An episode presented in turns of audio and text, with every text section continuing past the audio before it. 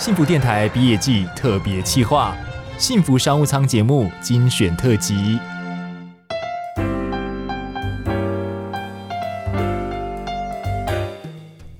福商务舱从二零二零年五月开播以来，访问超过两百五十位企业组织经理人，与主持人李大华分享他们的经营策略以及最新产业趋势，也让听众朋友能够更了解现在业界的人才需求。幸福电台特地精选这一年来的专访内容，浓缩剪辑成五集 Podcast 节目，在即将到来的毕业季，为所有的毕业生、社会新鲜人以及想要了解更多产业讯息。的朋友提供准确实用的资讯。在这一年多来，全球受到 COVID-19 的疫情影响，许多产业都面临前所未有的危机。不过，危机就是转机。这一集，我们就来听听不同产业所采取的应应措施，以及未来的发展可能。首先，我们来听听在疫情之下首当其冲的旅游业。易游网是一家专门提供国内外旅游服务的旅游品牌，透过跨平台线上搜寻订购，替旅客完成团体旅游、机票订房以及护照签证代办等事项。在国旅大爆发的时刻，易游网的特色服务，也就是环岛之星台铁铁道旅游，又再次成为旅游行程的热门选项之一。虽然疫情仍然严峻，但是易游网行销长陈志豪说，退订行程代表以前赚的非常多，未来会持续做好行销，让所有使用者能够持续对品牌保有好感。大家都说行销要走心嘛，所以我觉得在这时间更要做好三个心。第一个就是让呃使用者。安心，就是他在订的时候，让他知道这个是已经做好防疫的，他去了不会有任何的风险跟危险。第二就是让他放心，就是你可以经过比较，让他订到东西不会比别人贵，让他放心的跟你买。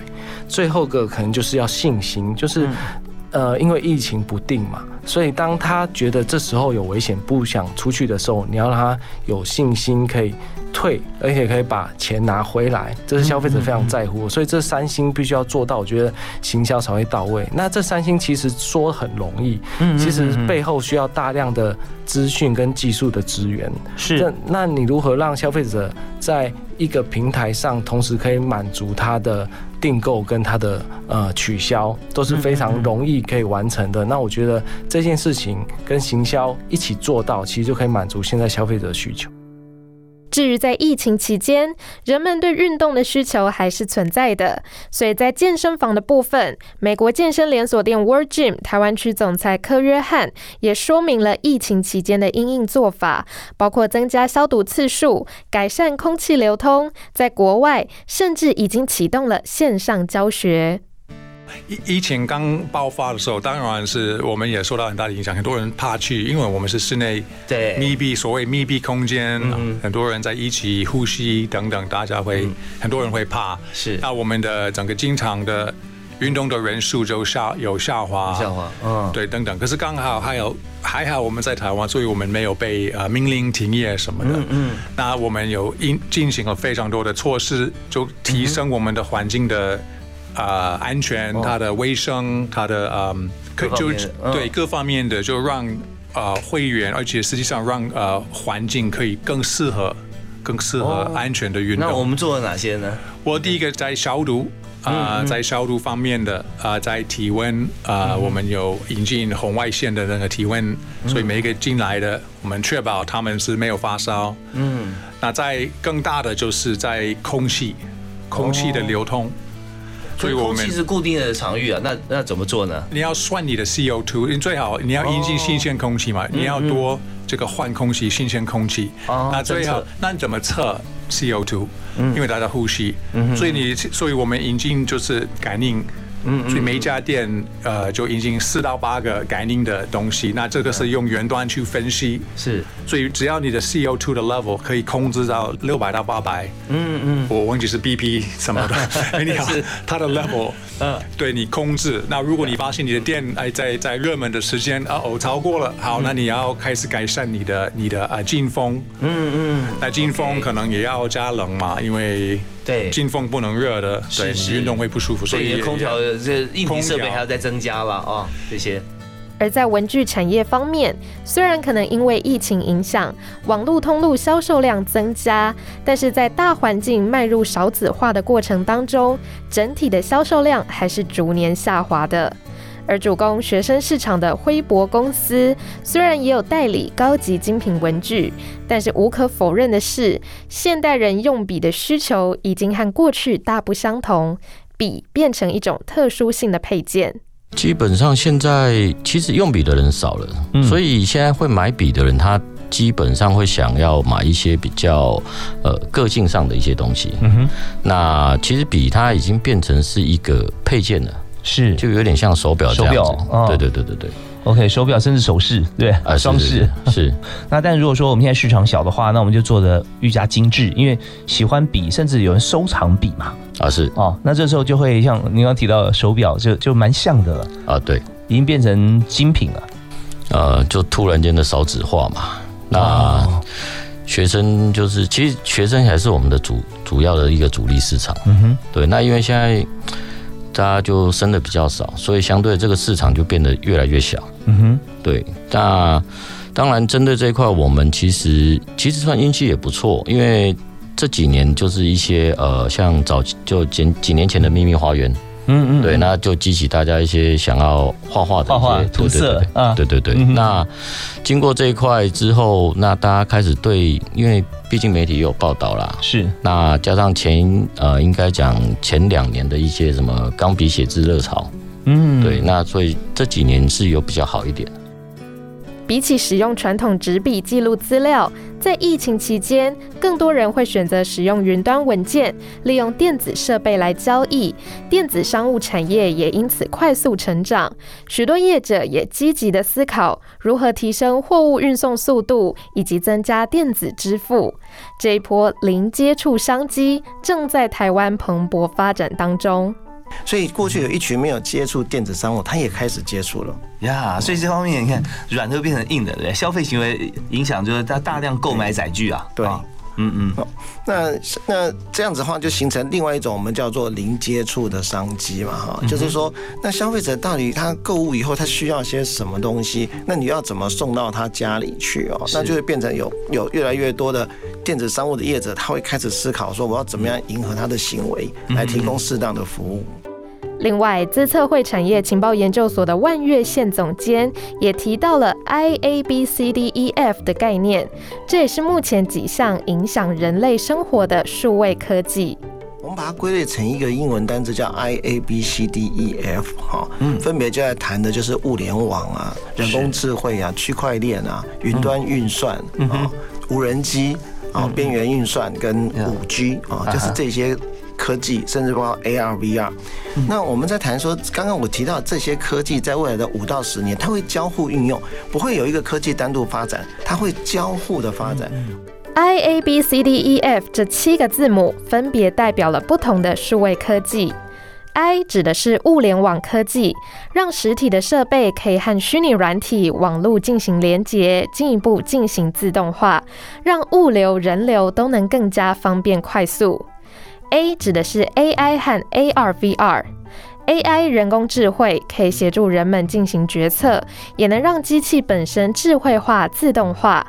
扩增实境 AR 和虚拟实境 VR，则是运用电脑视觉技术以及其他感测技术，结合实体和虚拟来模拟环境。B 指的是区块链，区块链是一种运用加密来进行资料记录、自动化交易的技术。C 指的是云端运算，它可以分享大量的运算资源，创造企业生态系共享。D 指的是大数据处理，可以协助企业搜集、储存、运算各种数据，让数据透明化，也能自动分析各数据之间的关联。另外，D 也代表了无人机，当我们在进行远端距离操控的时候，可以提升效率，减少操作危险。一是边缘计算，企业将人工智慧、大数据分析在工厂还有零售店面端运算，加快回应速度以及运算效率。F 指的是五 G。五 G 除了可以提供给一般消费者使用之外，它的特色是大频宽，还有高传输效率以及超低的延迟，也可以让物联网的运作更加便捷。听完了这几项当代重要的数位科技简介之后，接下来的几个段落就分别对应到他们的应用。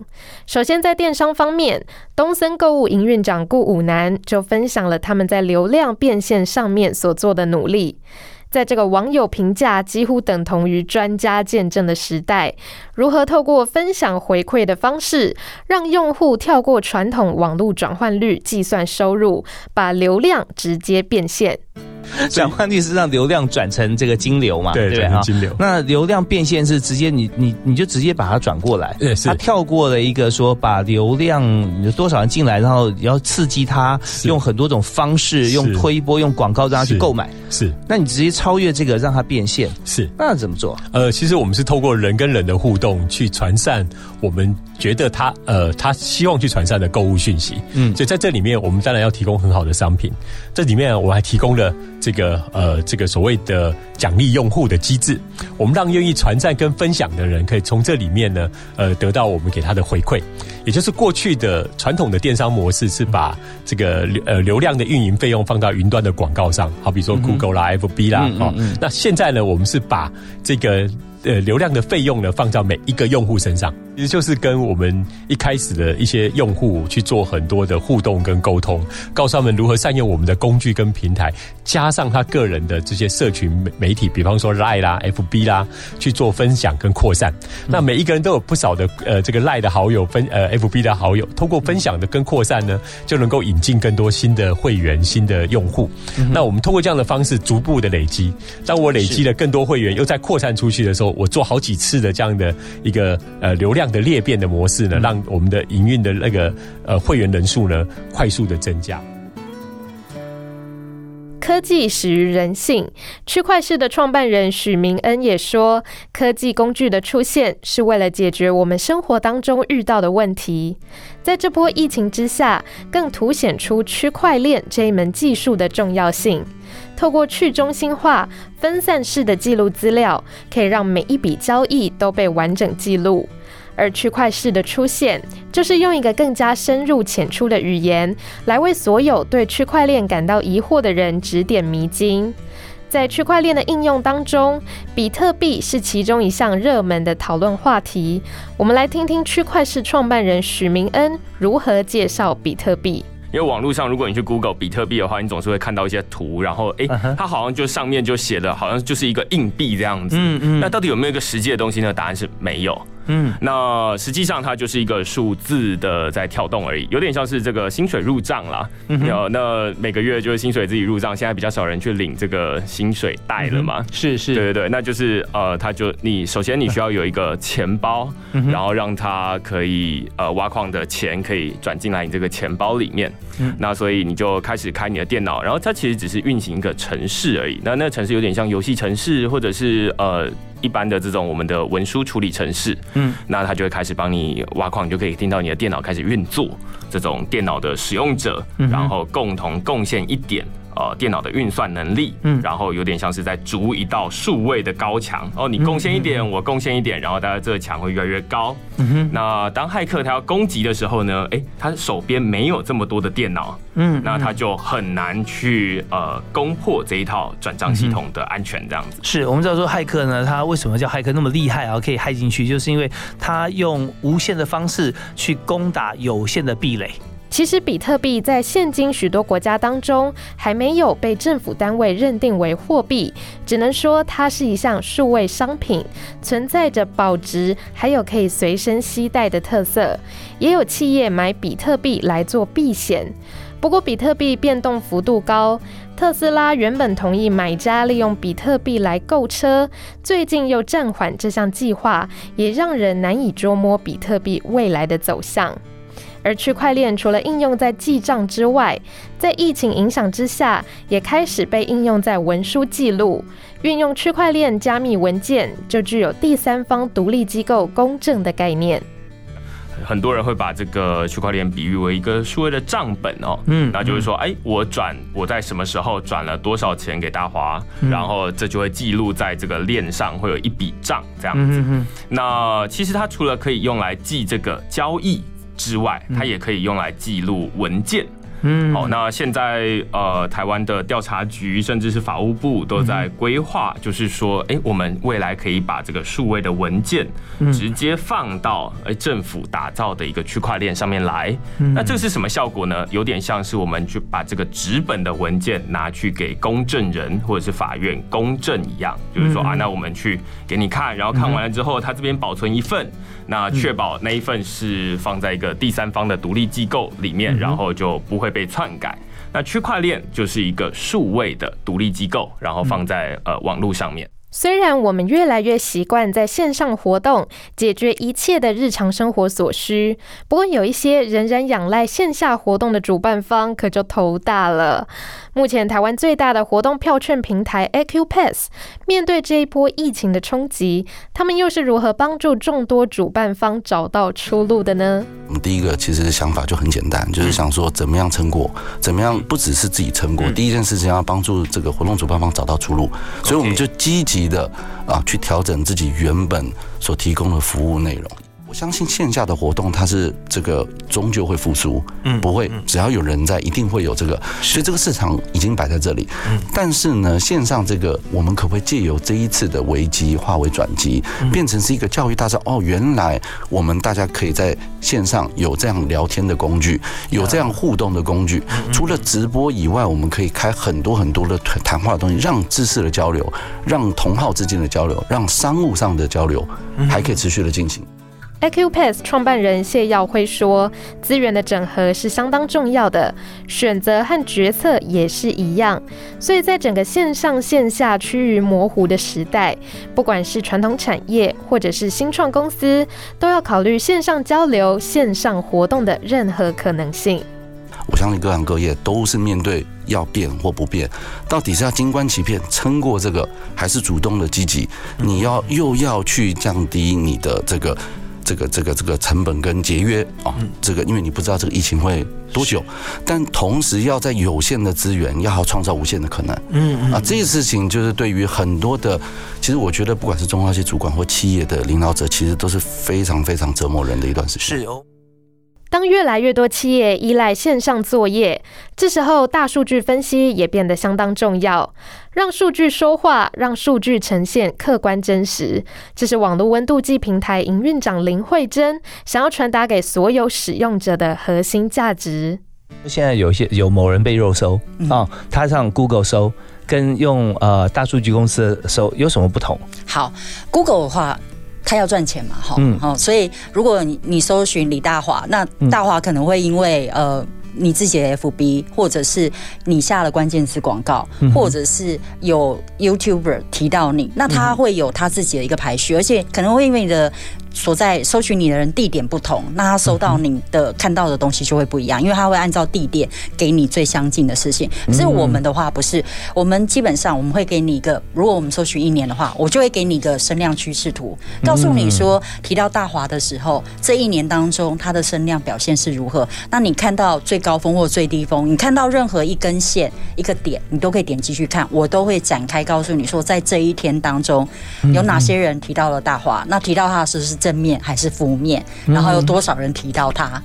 除了提供大数据分析结果之外，网络温度计平台也扮演着协助者的角色，提供半客制化的服务，让使用者或是企业端能够更了解自己的需求以及如何精准分析。另外，博欧科技这一家资安服务公司，同样也提供企业优质的资安咨询服务。尤其现在勒索软体猖獗，也凸显了一般公司的资安漏洞。博欧科技共同创办人徐千阳就说明了这种现象产生的原因。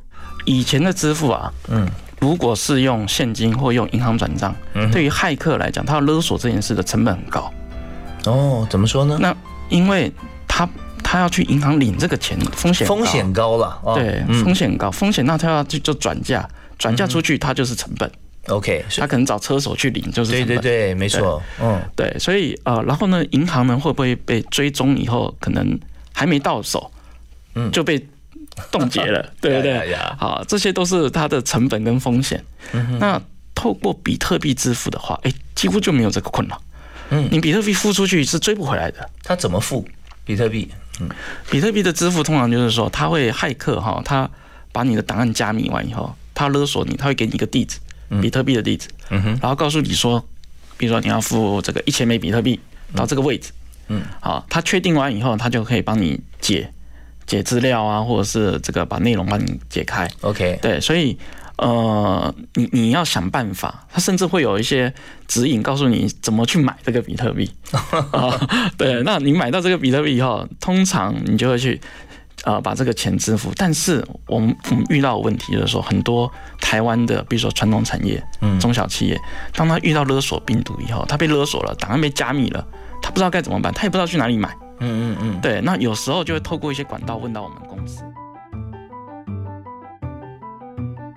另外，在艺术产业方面，幸福商务舱也曾经访问过相关人士，像是纽约时装学院的巫小玲教授，就是一名专业的动画设计师。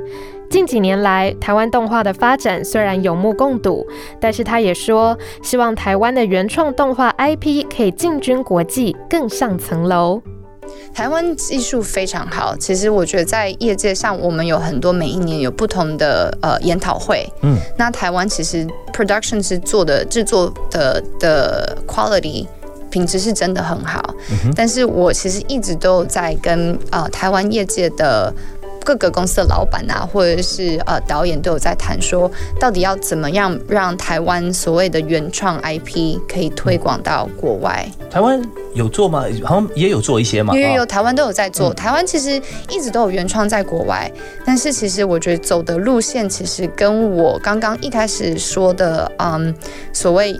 业界的趋势其实有一点不一样。台湾其实应该说这样，我的理我的认知是，很多台湾的原创，它其实是会去走影展那一块，嗯，就是他会去申请台湾的文化部的的的资金，然后做完动画之后，他会去走影展那一块。那影展那块，它就有点偏偏向是独立制作，OK，就比较小众一点。啊，独立制作，嗯啊，那如果说大型的话，它因为它的成本也比较高，那它要投注面向要比较广，因为它要回收的话，它就必须要属于大家都能够接受的或欣赏的啊题材。如同前面提到的文具产业，跟书籍相关的出版业也面临到产业寒冬。不过，时报出版董事长赵正敏却认为书有它的不可取代性，还代表着正统知识的传承。所以，出版业从业人员唯有突破重围、跨界思考，才能让读书风气以及书本行销能够成功，并且深植人心。以现在的年代。出书写书的投资报酬率也许并不是那么的高，可是其实书还是一个很好的传承。我们现在其实看到，我们一辈子因为这本书，像刚刚大华兄讲到，因为这本书的一句或者什么哪一页哪一本书改变了我们一生。我们现在还没听到说哪一个网络或什么，可能以后会有了。所以书它其实有那样的价值。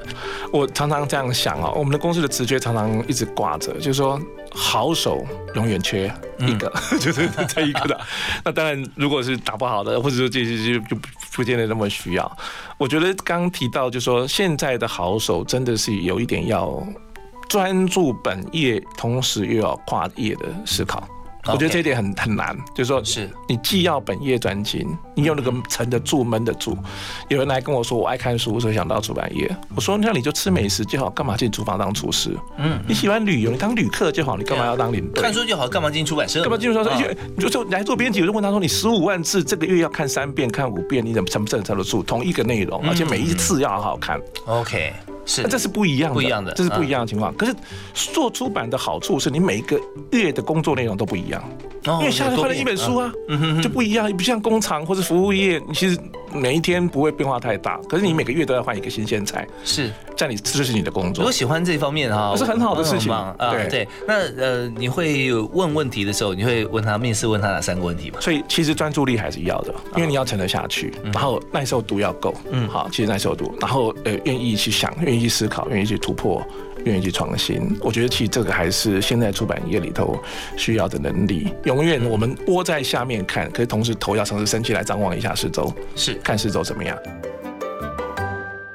除了传统纸媒出版业受到冲击之外，其实广播这项媒体也被视为是典型的夕阳产业。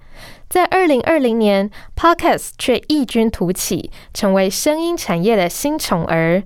其中，Sound On 这个 Podcast hosting 服务平台就以自制节目吸引不少听众和粉丝。我们发现，从 OTT 平台出来了以后，大家的娱乐的时间支配已经从原来听音乐切割了一半给看看剧、追剧这一块。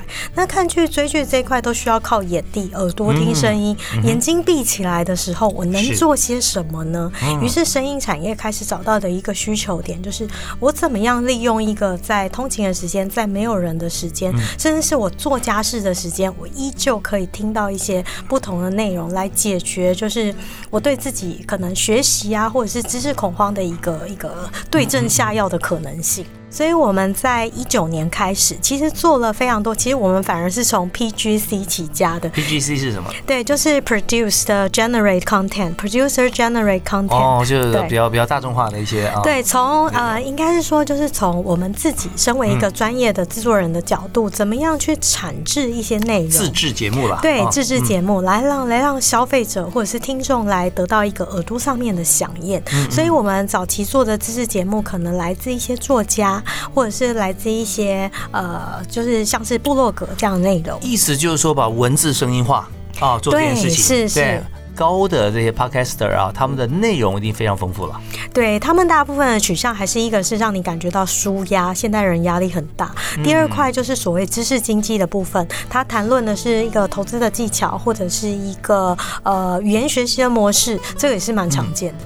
不过，Podcast 的商业模式现在还是比较单纯的，以口播广告、业配置入、赞助播出为主，未来才会有更详细完善的会员付费制。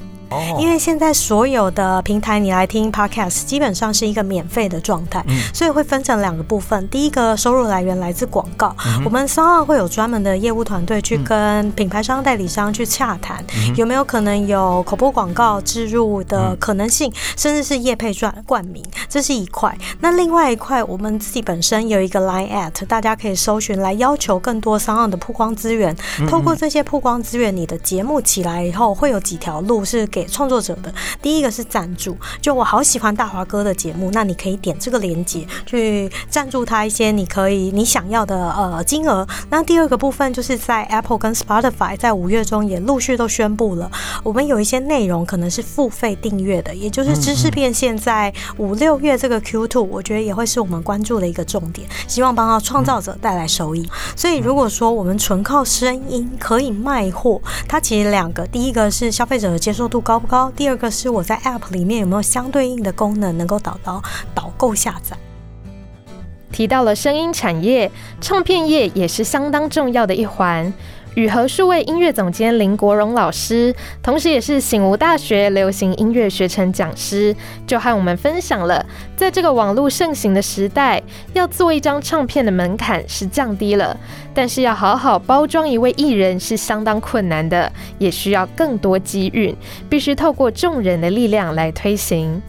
呃，现在有个现象，就是我不晓得是不是好歌都都用光了哈，还是怎么样啊？当然希望不是了啊，这个我们大大家大大家这个开个玩笑。但是呢，在的确是现在是一个好歌难求的一个时代。嗯啊，你看看，呃，有一些歌唱技巧很好的一些歌手啊，他却没他因为没有没有一首好歌才让他发挥。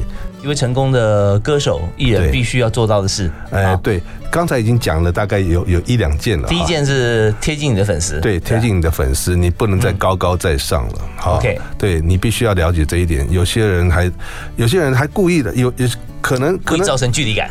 呃，对对对，还有，所以所以这个会让人家觉得说你有戴了墨镜了或怎么样的哈。我我觉得这现在已经不管用了，这这这一招，因为现在大家都是一样的，因为唱片。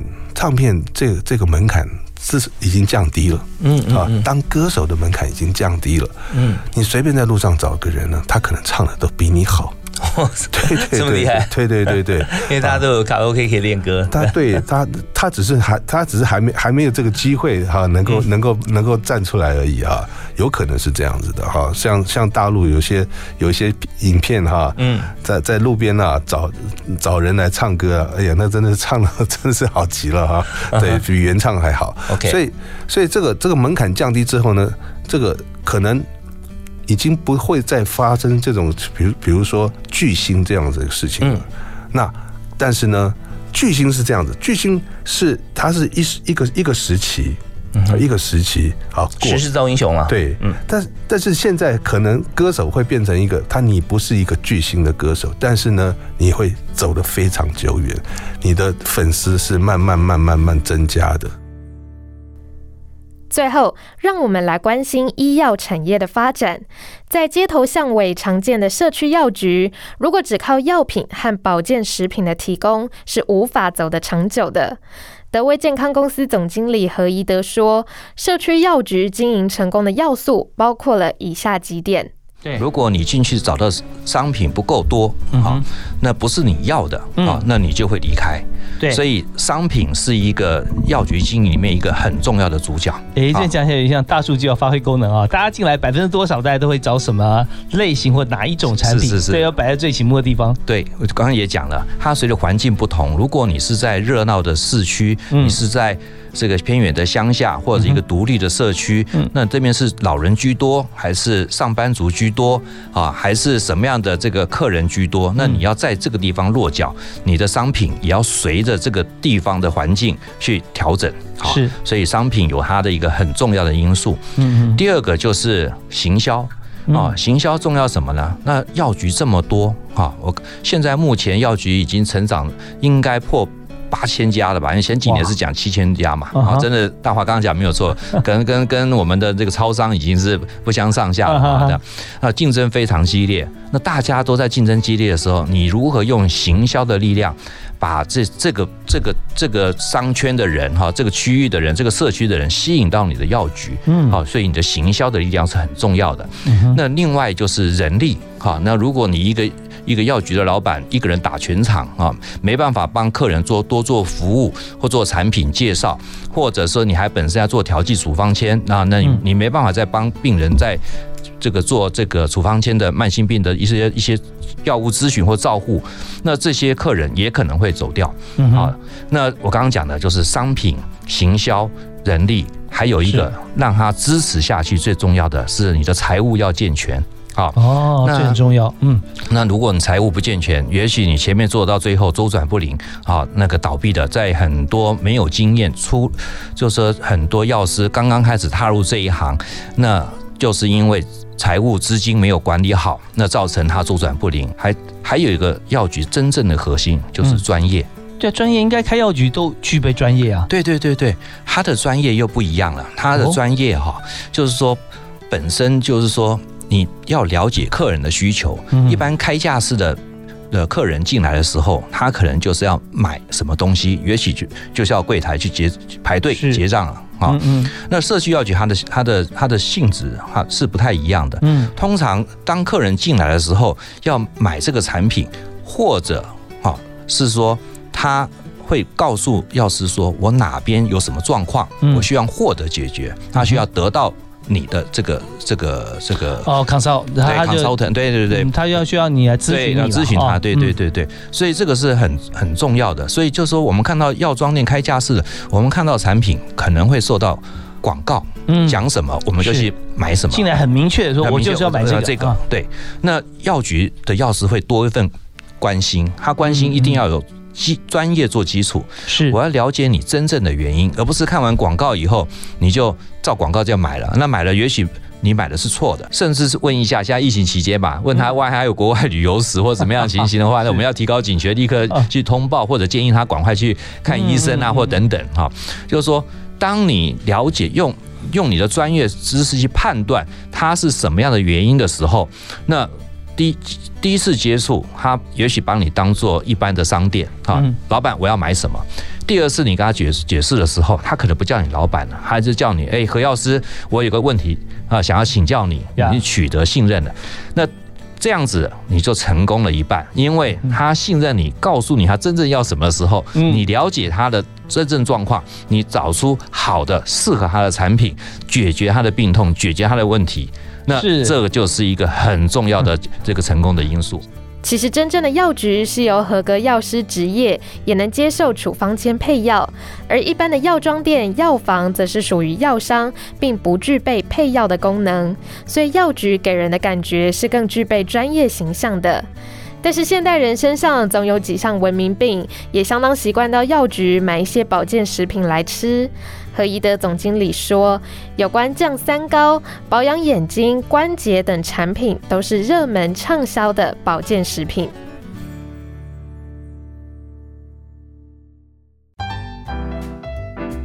在这一集的回顾当中，我们听到了各行各业在新时代所面临到的各项难关，无论是突如其来的疫情，又或者是长久以来一直存在的危机。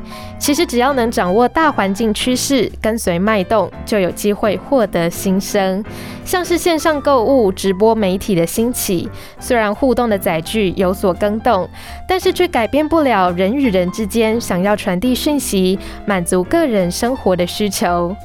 越早掌握先机，做出改变的企业或个人，就越有机会能够改变劣势，甚至得到意想不到的成果。